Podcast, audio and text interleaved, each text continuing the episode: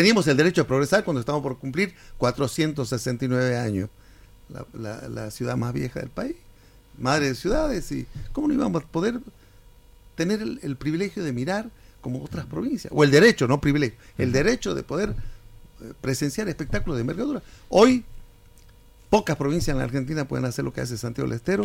Vuelvo a reiterar, un gobierno muy comprometido con su política deportiva y lo va a llevar adelante porque va a seguir apostando al deporte. Pronto se inauguran las canchas de hockey, que es la última de las joyitas en materia de infraestructura. Ya están acá, obviamente que ya está la de arena, la de agua está en los rollos, falta que llegue una máquina, la colocan y a fin de año tendremos otra oferta en otra disciplina. Próximamente las Leonas y los Leones. Leonas y Leones, una fecha mundial. Este, claro, acá, con la selección de Holanda y con la selección de Inglaterra. Ah, Potencia en esa disciplina.